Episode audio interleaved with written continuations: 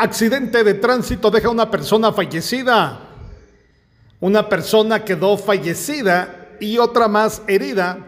El resultado de un accidente de tránsito en el lugar conocido como El Chorrío, en carretera que conduce de Santa Cruz del Quiché al municipio de Chiché. Según vecinos informan que camión arrolló a los motoristas y se dio a la fuga. Desde Emisoras Unidas Quichén, el 90.3 reportó Carlos Recinos. Primera en noticias, primera en deportes.